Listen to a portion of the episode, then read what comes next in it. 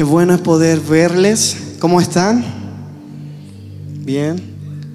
En esta oportunidad se me dio de parte de Dios y de, del pastor poder entregarle una palabra a ustedes. Yo no simplemente quiero, le decía a Dios, no simplemente quiero entregar una información, una palabra bonita, una palabra que emocione, sino una palabra que transforme. Entiendo que la única obra que puede transformar vida es el Espíritu Santo, no soy yo. No es un predicador de turno, es simplemente el Espíritu Santo obrando en nosotros. Pero quiero ser parte para poder entregar una semilla, donde sé que donde yo entrego una semilla va a haber alguien que va a estar regando y alguien que va a dar el crecimiento que es nuestro Dios. Es así como pido en este día que puedas poner tu mayor atención para lo que vamos a hablar, que creo que es muy fundamental para el tiempo en que estamos viviendo. Hay muchas cosas que son muy, muchas gracias chicos, hay muchas cosas que son muy importantes que debemos hablar, hay muchas cosas que son muy importantes que debemos decir, pero una de las cosas que más le he pedido a Dios es poder ser entendidos en los tiempos. Debemos aprender a ser entendidos en los tiempos y entender en qué tiempo estamos, qué Dios quiere con nosotros para este tiempo. Yo tengo la certeza y creo en mi corazón que estamos en los últimos tiempos, según la palabra también lo dice. Debemos entender en qué tiempo estamos, qué generación somos nosotros y es dónde debemos dirigirnos cada día. Y es por eso que en este día antes que se sienten, le insto a que puedan abrir sus Biblias. En, Génesis número 3.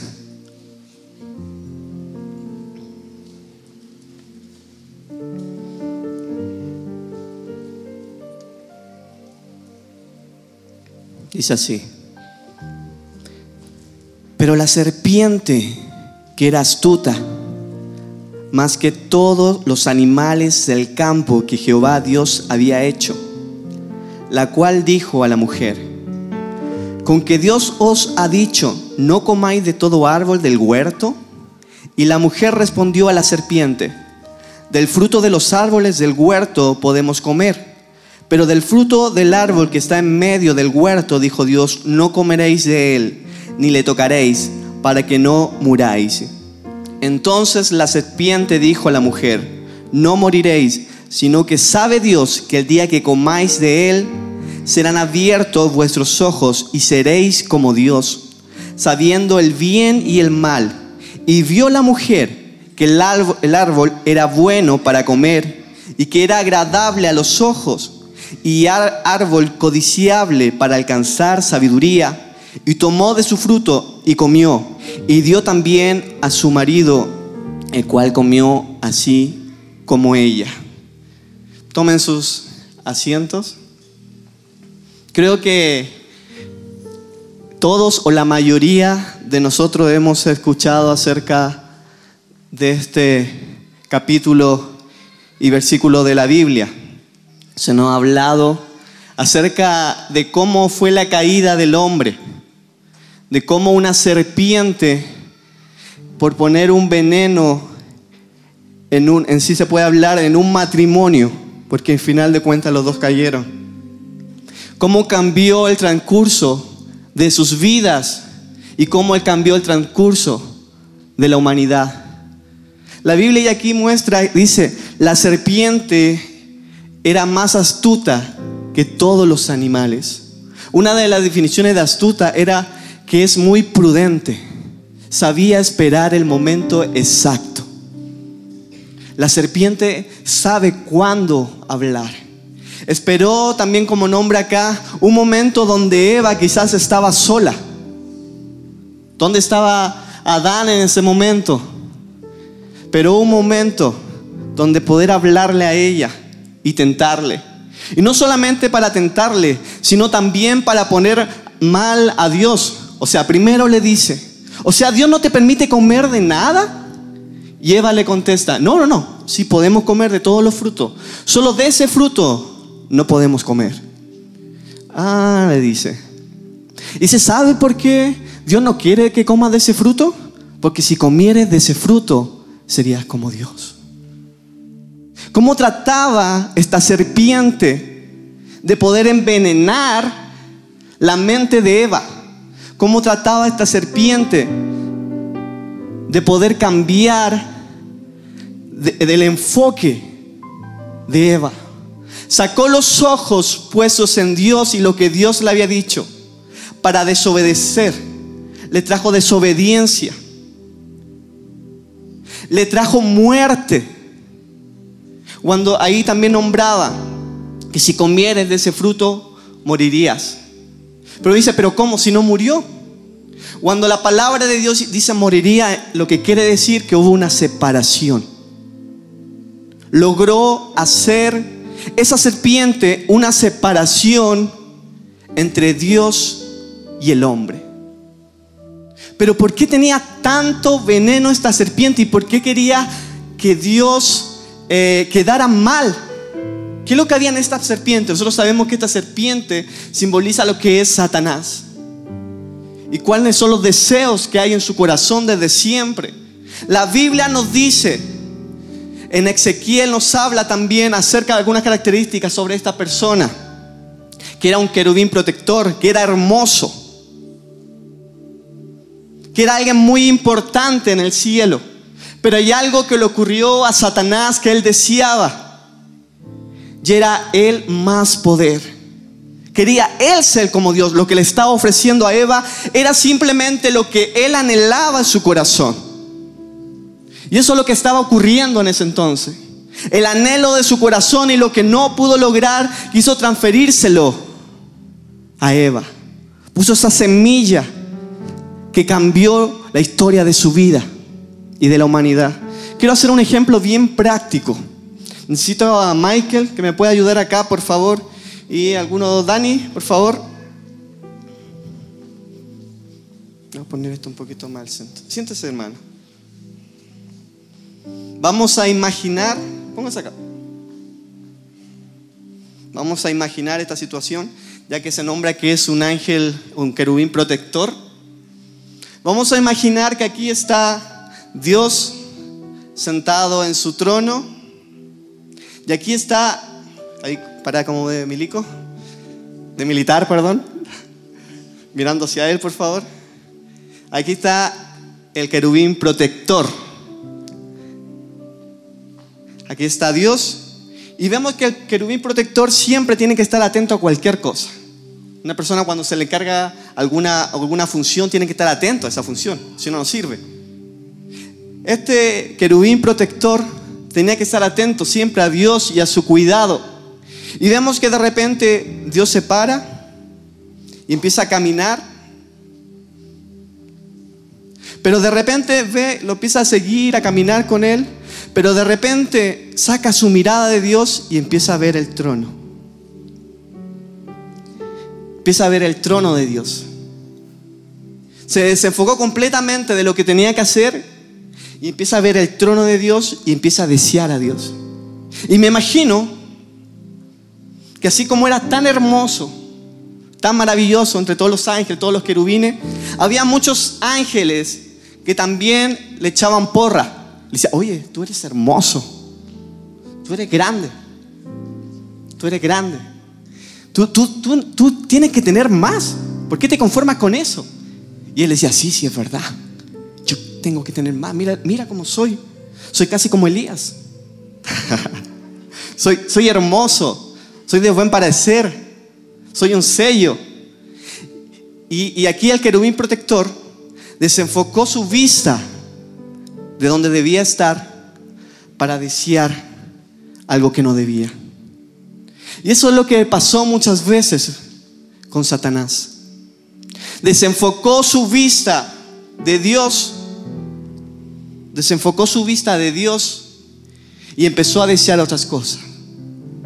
Y muchas veces no ha pasado lo mismo.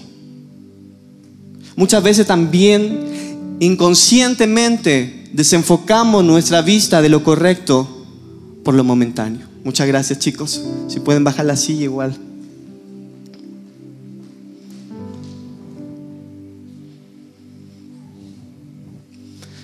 Entonces, como mencionábamos, Una de las cosas que anhelaba era separar al hombre de Dios, producir deseos incorrectos, corromper el corazón del hombre. Así como plantó una semilla y logró cambiar la historia de la humanidad, es como nosotros también tenemos que aprender a entender que puede ser que estamos desenfocados. En la Biblia nos muestra muchos ejemplos de personas que pusieron su mirada también en otras cosas por un momento, un instante. Así como Eva puso su mirada en el fruto Jacobo puso su mirada en un plato de comida, David puso su mirada en una mujer, Sansón puso su mirada en Dalila, Pedro puso su mirada en la tormenta y se enfocó de Cristo, Judas puso su mirada en el dinero y perdió todo. La pregunta es, ¿en qué estamos poniendo nuestra mirada? ¿Dónde está nuestra mirada? ¿Realmente estamos poniendo nuestra mirada en Cristo? ¿O estamos poniendo nuestra mirada en los placeres momentáneos? ¿En los deseos? ¿En que mi nombre sea levantado? Cuando digo mi nombre sea levantado o ser famoso, es quizás muchas veces anhelar más una posición, un puesto, un nombre que levantar el nombre de Cristo. ¿Saben por qué muchas veces hay tantas divisiones en los trabajos, en la iglesia y en todas partes? es porque cada uno busca lo suyo. Duele, porque a todo nos llega. Todo en algún momento hemos querido buscar lo nuestro. Queremos buscar yo ser el conocido, yo tener el mejor puesto, yo ser el que salga en la foto, yo ser el que salga en la portada, yo el que haga esto, el que haga esto otro. Y no hemos olvidado de quién debe ser la cabeza de nuestras vidas. Hemos puesto nuestra mirada en un trabajo y en el dinero que nos puede ocasionar, más que poner realmente nuestra mirada en Cristo. Y si la Biblia dice buscar el reino de Dios y su justicia, todo lo demás será añadido, yo lo tengo que creer. Yo lo tengo que creer en mi vida. No es simplemente que nos aprendamos un versículo de memoria y lo repitamos y sabemos la Biblia y todos sabemos Juan 3:16 y lo decimos en la calle y en todas partes. Pero si no lo vivimos, ¿de qué sirve el Evangelio? Pero tú me dices, Elías, es que cuesta tanto, es que el afán de la vida, es verdad, cuesta mucho. Y estamos muchas veces afanados. Tú me dices, no, pero es que eso es para los que trabajan en tiempo completo eh, eh, en el ministerio. Qué engaño más grande que ha puesto Satanás en nosotros. ¿Cómo que es para los que trabajan el tiempo completo en el ministerio? ¿Cómo vamos a hacer simplemente luz en luz si Dios nos llama a hacer luz en la oscuridad? En tu trabajo debe ser luz. ¿Cómo vamos a hacer luz en luz? ¿De qué serviría? Satanás y la serpiente nos ha tenido atrapados con ideas erróneas, caídos en la religiosidad, donde nosotros creemos que poder predicar la palabra es para algunos y que simplemente lo reducimos a predicar la palabra en un púlpito. Y pensamos que si no nos dan la oportunidad de predicar en un púlpito, no debemos predicar. ¿Qué error tan grande hemos cometido? ¿Qué error más grande hemos cometido? Y todos anhelamos que nos den la oportunidad de cantar, de ministrar, de predicar, esperando una plataforma. Y hemos puesto nuestro enfoque en una plataforma que en Cristo. Como hemos estado desenfocados por tantos años y décadas. Nos hemos emocionado. Y yo honro a los grandes hombres de Dios. Yo honro de verdad a los grandes hombres de Dios que nos han predicado el Evangelio con tanta pasión, tanto amor. Pero ya no estamos en el Antiguo Testamento donde dependemos de un hombre que es el sumo sacerdote, sino que cada uno de nosotros somos ministros de Dios también. La Biblia lo dice. Cada uno de nosotros también debemos ir y predicar el Evangelio. ¿Cuántas oportunidades hemos tenido de hablar a nuestros compañeros cuando han estado enfermos? Cuando han estado en dificultades, cuando han pedido, ya no sabemos qué más hacer, donde han buscado en todo, pero nosotros callamos porque pensamos que eso no es lo que nos corresponde. Nosotros pensamos que no es lo que nos corresponde. Y a veces simplemente le decimos, ven a la iglesia. Y está buenísimo. Pero tú también tienes a Cristo en tu vida y tú puedes orar por esas personas. Tú puedes entregarle una palabra. Tú puedes hacer algo en Él. Pero no hemos desenfocado tanto de Cristo. No hemos desenfocado tanto de la verdad que hemos simplemente esperado que si no se me da la oportunidad un día o cantar o predicar o hacer cualquier cosa dentro de una iglesia, yo no sirvo para nada. Y si vemos la plataforma que tenemos afuera, y si tomáramos realmente el peso de la plataforma que tenemos afuera de poder predicar la palabra, y tomar eso, el Evangelio, con una pasión tremenda, diciendo, mi compañero se puede perder. Mi compañero se puede perder.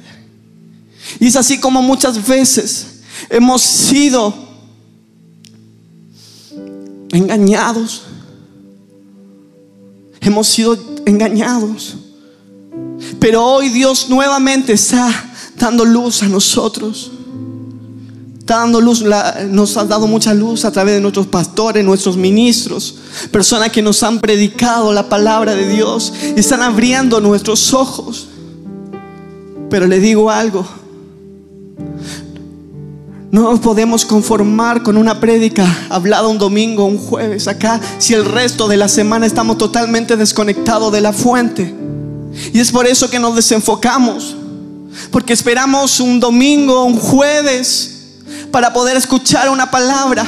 Pero el resto de la semana estamos siendo seducidos por el sistema. Dice Elías, ¿por qué yo anhelo tanto esto? Es que me encanta el sistema, el que me encanta hacer esto y que yo no lo puedo dejar. Y es simplemente porque estás dedicando tanto tiempo a eso que te hiciste adicto. Eso está, e, es más que lógico. Todo lo dice, cuando tú pasas mucho tiempo en algo, te vuelves adicto. No es malo muchas cosas, pero ¿en qué nos estamos volviendo adictos muchas veces? Estamos en una era tan tecnológica donde tenemos todo a la mano.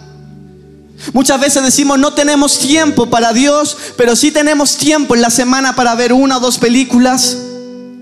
Yo no digo que sea malo para nada. Yo no digo que sea malo para nada. Pero muchas veces buscamos excusas, pero las estadísticas dicen otra cosa.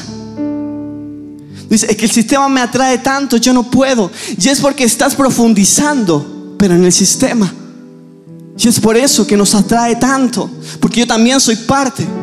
Y es por eso que me atrae tanto el sistema, porque paso tanto tiempo con Él. Y no he aprendido a conocer la plenitud que puedo encontrar en Cristo Jesús. Pero cuando entendemos y aprendemos a conocer la plenitud que podemos encontrar en Cristo, empezamos a sentir un deleite mayor y superior, porque el sistema simplemente no puede dar placer momentáneo y temporal. Pero la Biblia dice, la Biblia dice que Dios puso eternidad en nosotros. Dios ya puso eternidad en nuestras vidas. Y es ahí donde debemos aprender a vivir en una eternidad en Cristo Jesús. Y cuando aprendemos a, profundidad a profundizar en la eternidad de Cristo, las cosas pasajeras y temporales empiezan a perder el peso. Ya no son iguales. Pruébalo.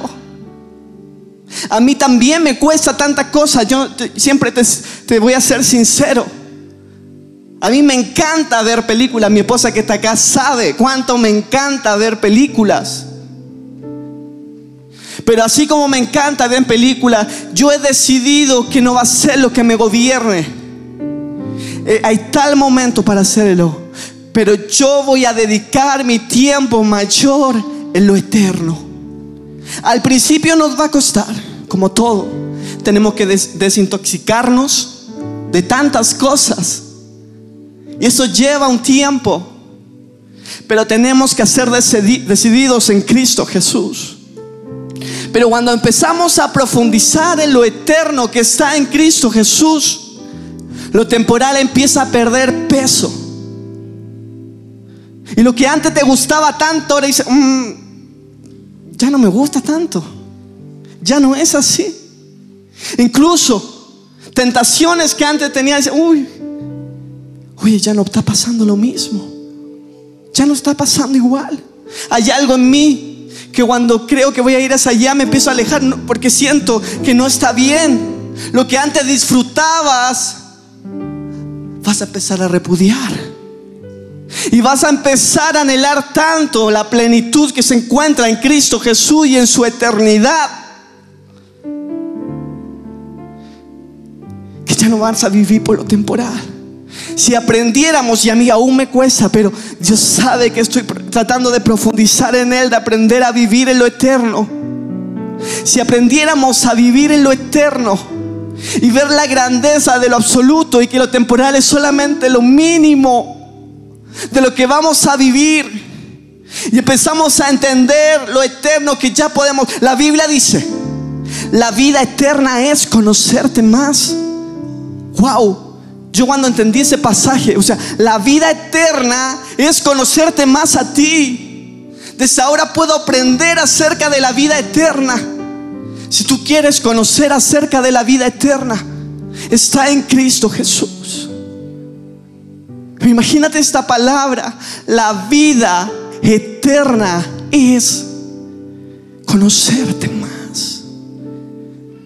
Conocerlo más. Estar profundizando cada día en Él. Aprender y que sea un deleite para nosotros poder estar en su presencia. Porque muchas veces no queremos adorar.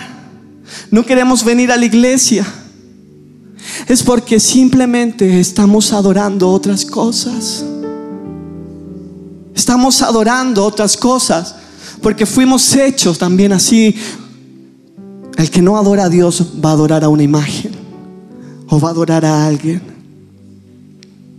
Satanás en el desierto incluso, la única vez que le ofreció algo de él a Jesucristo cuando le dijo, si postrado me adorares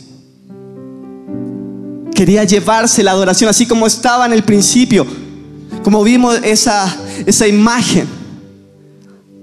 Siempre va a tratar de distraernos, de desenfocarnos de Cristo, de desenfocarnos del Padre, de desenfocarnos de Dios. Satanás siempre, esa serpiente siempre va a tratar de distraernos. Y te digo algo, Satanás es muy astuto. Y ya no te lo muestra así como feo, no como las películas de antes de terror, sino incluso ahora están haciendo series de él como un personaje bastante lindo. Lo único que hace Satanás es distorsionar la verdad. Le dijo, uy, así que no te deja comer de nada. No, no, si solamente ese fruto. Ah, no, si no vas a morir. Incluso le ofrece algo mejor. No vas a morir, sino que vas a ser como un Dios. Es muy astuto. Es muy astuto. Esa serpiente es muy venenosa. El tema es cuánto veneno tenemos nosotros que no hemos dejado. Y muchas veces por cosas sutiles, por pequeñas cosas que nos hemos distraído de la eternidad. Pero hoy Dios está levantando una generación diferente. Y cuando hablo de generación y cuando Dios me habló, yo pensaba simplemente que tenía que ver con un tema de edades. Y no tenía que ver con eso. No importa qué edad tengas. Dios está levantando una generación diferente. Una generación que sabe que el centro debe ser Cristo. Una generación que no se va no se va simplemente llevar por los placeres momentáneos, sino que una generación que va a aprender a vivir en lo eterno. Esa es la generación que Dios está levantando en este tiempo. La pregunta es, ¿vas a ser parte de esa generación o vas a seguir la corriente? ¿O vamos a aprender ahí contra corriente y contra cultura de lo que en este mundo se ha plantado? ¿Vamos a seguir las masas o vamos a cambiar realmente? ¿Qué vamos a hacer nosotros? ¿Qué decisión vamos a tomar? Dios está levantando una generación que ame lo eterno. Una generación que no simplemente se conforma con emociones temporales. Una generación que no simplemente quiere hablar de Dios, sino que conocer a Dios, que es muy diferente. Una generación que quiera ser empoderada en Él. Una generación que no le dé vergüenza el ir y predicar la palabra, aunque muchas veces al principio da cosa, pero nos va a poner un valor absoluto sobre nosotros para ir, y aunque muchas veces tengamos un temor que creyendo que es así, Dios dice que Dios nos ha dado espíritu de temor, sino que eso va a salir y vamos a actuar en fe. Porque esa serpiente que por durante décadas nos ha engañado, la Biblia dice que solamente la tendremos abajo. Y es ahí donde nosotros debemos aprender a tomar la decisión correcta. ¿Qué vamos a hacer ante esta oportunidad que Dios nos está dando? ¿Qué vamos a hacer ante esta oportunidad que el Padre nos está dando? Que quiere transformar tanto en nosotros. ¿Los vamos a quedar igual? ¿Vamos a ser indiferentes? ¿Qué vamos a hacer? Muchas veces debemos ser tan decididos. No sé si han visto los caballos de guerra o los caballos de carrera que tienen acá unas cositas. ¿Sí? Que le ponen acá unas cositas de cuero. ¿Se imaginan para qué es? ¿Para qué? Para que no se distraiga. Y a veces a muchos de nosotros deberían ponernos una de esas para que no nos distraigamos. Porque miramos hacia los lados y empezamos a dudar. Miramos hacia los lados y empezamos a decir, hoy yo no puedo, como le pasó a Pedro. Miró la tormenta y se enfocó su mirada de Cristo. Pero a pesar de eso, Dios es tan bueno que lo levantó. Y Dios también nos va a levantar a nosotros a pesar que hemos estado desenfocados. Porque esto no es simplemente para ustedes, sino para mí de una manera tan grande también. Pero Dios, yo quiero que me ponga acá unas cosas para solamente mirarlo a Él. Simplemente mirarlo a Él. Simplemente. Ya sea cada uno de nosotros que podamos mirarlo simplemente a Él. Entender su eternidad. Un consejo que también nos dan en, 2 de Corintios 11:3 dice, pero temo que, así como la serpiente con su astucia engañó a Eva, también ustedes se dejen engañar y sus pensamientos se aparten de la actitud sincera y pura hacia Cristo. Que nuestros pensamientos se aparten de la actitud sincera y pura ante Cristo. Podemos estar dentro de una reunión, de una iglesia, de una corporación.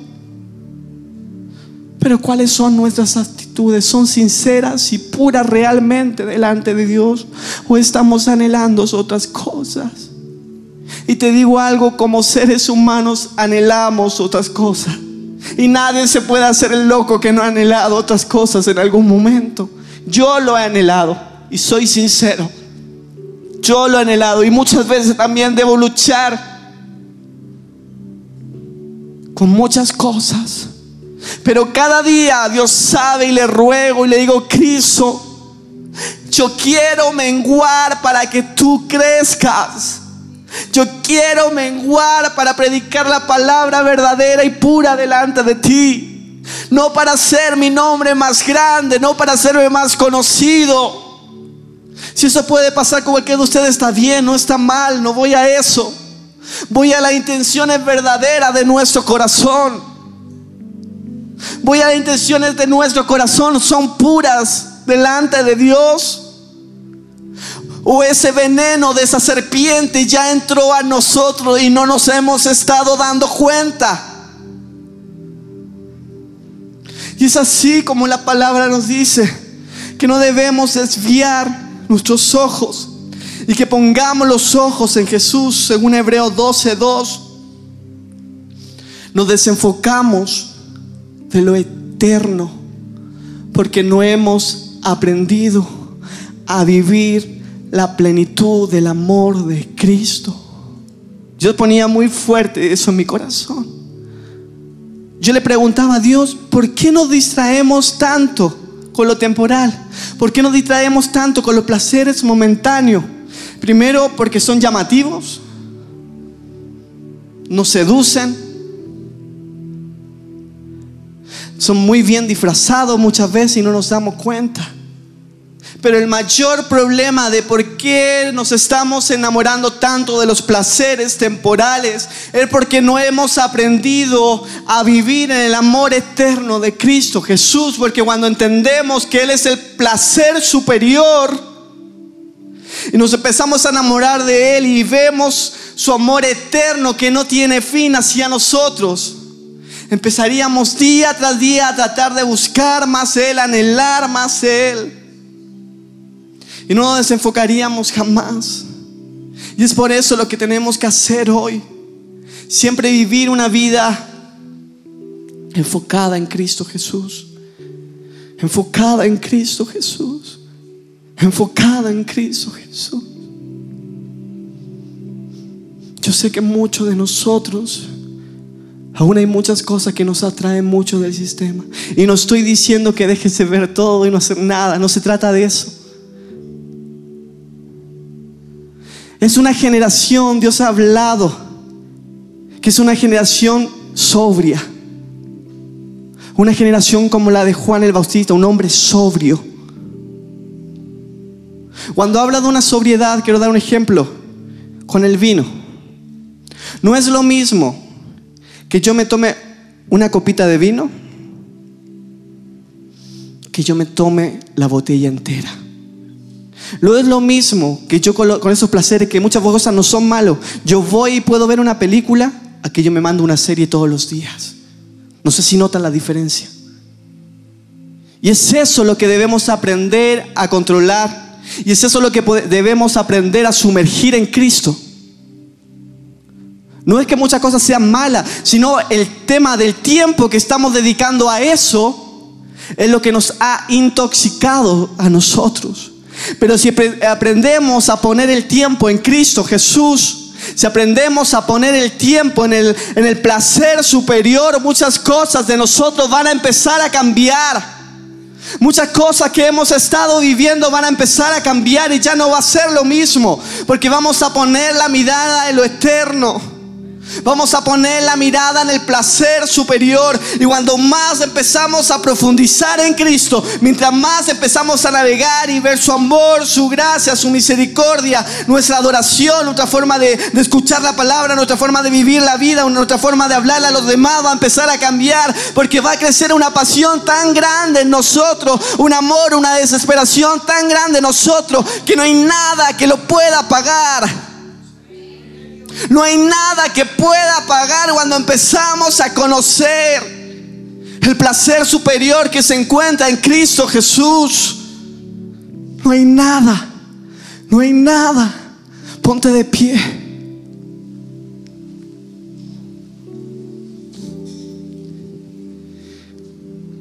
Señor, Padre, Primero te pedimos disculpa si hemos sido atraído, seducido por la serpiente. Si hemos anhelado más los placeres temporales de esta vida que la plenitud de Cristo Jesús. Pero hoy, Señor, yo sé, yo sé que sé que estás levantando una generación diferente. Una generación, Señor, que amará tu presencia. Que dirá, yo no me muevo si tú no estás conmigo. Una generación que no anhelará títulos, ni posiciones, ni nombre. Una generación que querrá levantar el nombre de Cristo en alto sobre todas las cosas. Eso es lo que tú estás levantando.